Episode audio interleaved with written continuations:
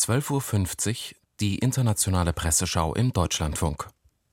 Themen sind Israels geplante Militäroffensive auf Rafah im Süden des Gazastreifens sowie die diplomatischen Konsultationen von Deutschland, Frankreich und Polen. Nach wie vor befassen sich aber die Kommentatoren mit den Äußerungen des früheren US-Präsidenten Trump zur NATO. Dazu schreibt die britische Financial Times Donald Trump hat die Nominierung der Republikaner für das Rennen um das Weiße Haus noch nicht unter Dach und Fach. Und die Präsidentschaftswahl ist noch viele Monate entfernt. Aber er arbeitet bereits daran, die NATO und die Sicherheit von Washingtons engsten Verbündeten zu untergraben. Trump erklärte, er werde Russland ermutigen, zu tun, was immer sie wollen, wenn NATO-Mitglieder das Ziel, zwei Prozent des Bruttoinlandsprodukts für die Verteidigung aufzuwenden, nicht erfüllen. Selbst nach den Maßstäben seines bombastischen Wahlkampfs war dies eine außerordentlich rücksichtslose Aussage. Auch wenn Trump nicht mit dem russischen Präsidenten Putin konspiriert, so dient er doch zweifellos dessen Interessen. Das Versprechen der NATO-Länder, sich gegenseitig zu verteidigen, beruht auf dem Vertrauen, dass es auch tatsächlich eingehalten wird. Trump hat dieses Vertrauen erschüttert. Selbst eine umgehende Verdopplung der europäischen Militärausgaben würde es nicht wiederherstellen, konstatiert The Financial Times aus London. Die Stunde des Erwachens titelt der französische Figaro. Das Haus brennt und die Europäer schlafen weiter, träumen von einer untergegangenen Welt. Als Donald Trump 2017 seine Drohungen gegen die NATO aussprach, öffneten sie ein Auge aber das Aufbäumen blieb aus. Genauso wenig blieb ein Ruck aus, genauso wenig blieb ein Ruck aus, als der Krieg in der Ukraine begann. Als hätten die Europäer nichts aus ihrer Geschichte gelernt, bleibt die Europäische Union, was ihre Sicherheit betrifft, gefährlich abhängig von den USA. Europa muss mehr Geld für seine Verteidigung ausgeben, wenn es eine glaubwürdige Kraft werden will, mahnt Le Figaro aus Paris. Die österreichische Zeitung Die Presse aus Wien drängt Europa auf einen raschen Ausbau der Waffenproduktion.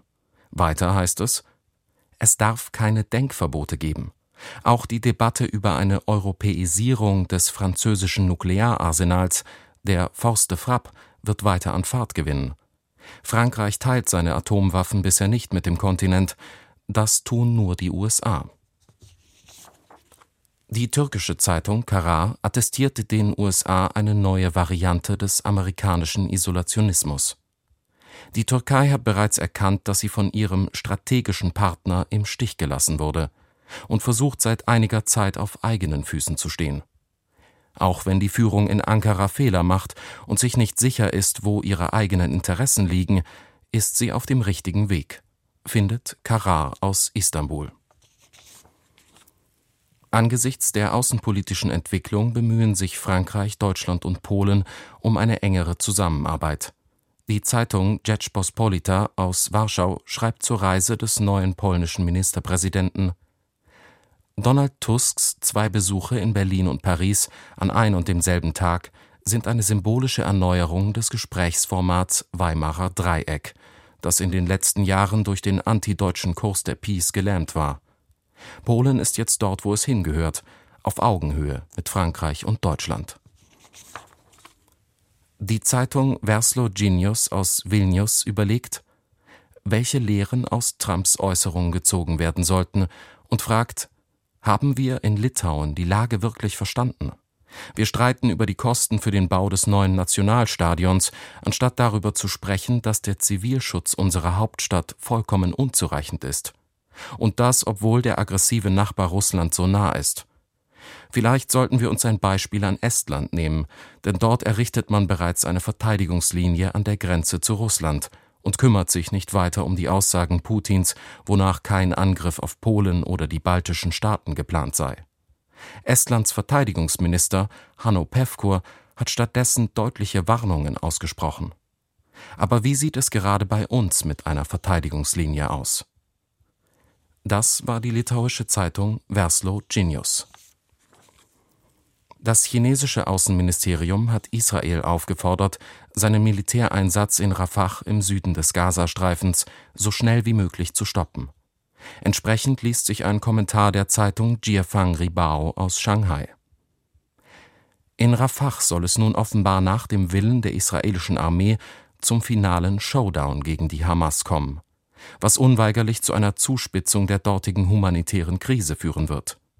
Weitere Konsequenzen werden eine weitere Verschlechterung der Beziehungen Israels zu den anderen Ländern im Nahen Osten und zunehmende Spannungen in der gesamten Region sein.